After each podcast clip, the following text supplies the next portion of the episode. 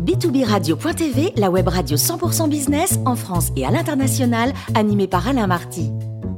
Bonjour à toutes et à tous, bienvenue à bord de B2B Radio.tv. Vous êtes 163 000 dirigeants d'entreprise abonnés à nos podcasts. On vous remercie d'être toujours plus nombreux à nous écouter chaque semaine. Aujourd'hui, nous retrouvons Thierry Drion, président de la Chambre de commerce franco-britannique et cofondateur d'Agir pour le cœur des femmes. Bonjour Thierry. Bonjour Alain. Et si le Brexit était une opportunité? 100 jours après la sortie de l'Union européenne de ce fameux Royaume-Uni, où en sommes-nous Thierry? Alors effectivement, euh, depuis le 1er euh, janvier 2021 et après quatre ans euh, d'intenses négociations entre le Royaume-Uni et l'Union européenne, euh, eh bien le Royaume-Uni est sorti de cette fameuse Union européenne. Alors je crois qu'il faut surtout considérer que c'est un processus euh, qui va durer du temps. Alors est-ce que ça va durer deux ans, trois ans, quatre ans, cinq ans? Mais c'est un processus de très long terme. Songez simplement que, au-delà euh, de cet accord, ce sont quelques 682 euh, accords multilatéraux et bilatéraux entre le Royaume-Uni et l'un des pays de l'Union européenne qui doivent être renégociés secteur par secteur, activité par activité. J'observe deux choses. D'abord, un qu'aujourd'hui, euh, le crash annoncé n'est pas là tel que prévu.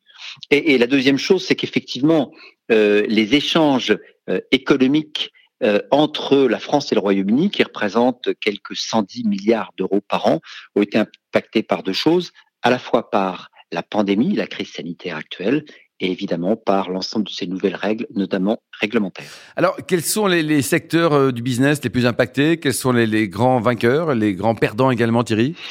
Alors, effectivement, euh, il y a des industries qui sont touchées et par, qui ont la double peine, qui ont à la fois euh, l'impact de la crise euh, sanitaire et puis euh, l'impact de la sortie du Royaume-Uni de l'Union européenne. Je pense principalement à tout ce qui est l'industrie au sens large. Je pense à tout ce qui est l'aéro, l'auto, avec le manque de matières premières, tout ce qui est l'industrie des transports, évidemment, puisqu'on ne voyage plus aujourd'hui.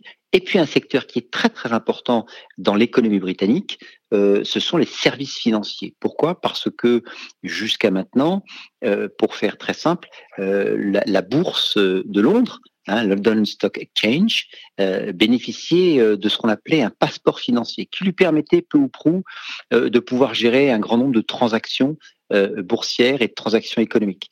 Ce n'est plus le cas euh, aujourd'hui, tant et si bien que euh, la première bourse européenne, c'est aujourd'hui Amsterdam et la France venant en deuxième catégorie. Donc ce leadership en termes de plateforme boursière et de plateforme financière mondiale, Londres, euh, vient de, vient de la perdre.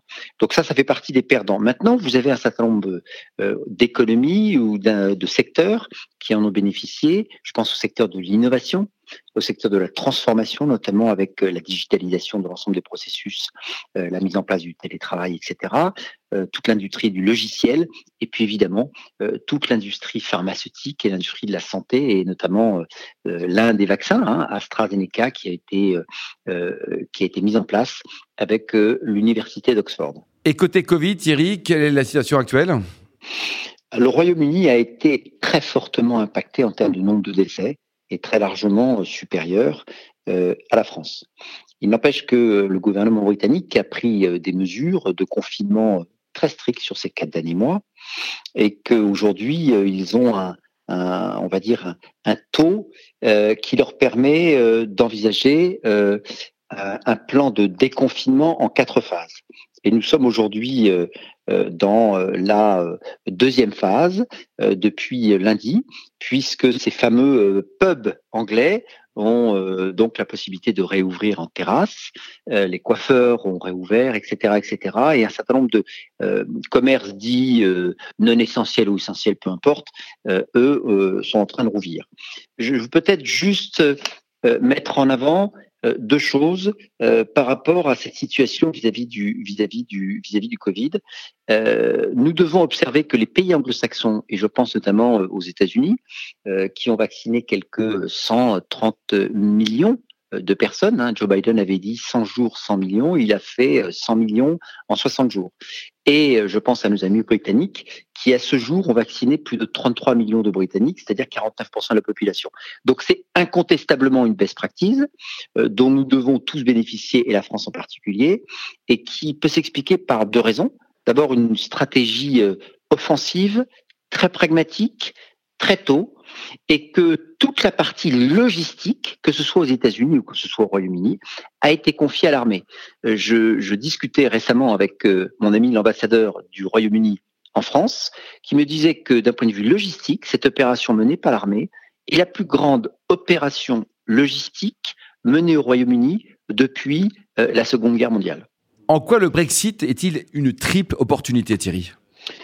Alors effectivement, ça peut paraître paradoxal. Hein, parce que tout le monde s'accorde à dire que le Brexit, c'est finalement euh, une situation euh, euh, de divorce. Hein, et un divorce, en règle générale, c'est pas véritablement une opportunité. Mais je crois que le, Brexit, finalement, offre trois champs, trois champs pour envisager les choses de manière positive. D'abord, c'est l'opportunité pour le Royaume-Uni et la France, bien tout simplement de repenser nos transactions économiques, qui représentent encore une fois quelques 110 milliards d'euros par an, et de se dire voilà là où nous voulons construire de l'intelligence collective, et voilà où est-ce que nous allons avoir une compétition saine et une émulation saine. Mais si je prends par exemple l'Europe de la défense, hein, eh bien l'Europe de la défense, c'est formidable, un formidable partenariat entre la France euh, et le Royaume-Uni. Première opportunité pour le Royaume-Uni de définir là où ils veulent être euh, une best practice. Deuxième opportunité, une opportunité pour la France. L'attractivité du site France n'a jamais été aussi élevée depuis 25 ans. Donc c'est l'opportunité pour mettre en avant notre savoir-faire, euh, notre, euh, notre savoir-être, euh, et puis l'ensemble de nos talents et l'ensemble de nos expertises qui ont un rayonnement aujourd'hui au niveau européen, au niveau mondial, très très largement supérieur à ce qu'ils ont pu être ces 20 dernières années. Et puis la troisième opportunité, c'est l'opportunité pour l'Europe. L'Europe s'est créée euh, à 7. Aujourd'hui, nous sommes 27. Et donc, c'est l'opportunité pour l'Europe de recréer, de réinventer son projet européen sur les 15, 20, 25 prochaines années. Donc, une triple opportunité pour le Royaume-Uni, pour la France et pour euh, euh, l'Europe en tant que entité et puissance économique euh, de quelques euh, X centaines de millions de consommateurs. Merci beaucoup Thierry Taillon pour ce billet d'humeur. Je rappelle que vous êtes président de la Chambre de commerce franco-britannique et cofondateur d'Agir pour le cœur des femmes. Merci Alain, à très très bientôt.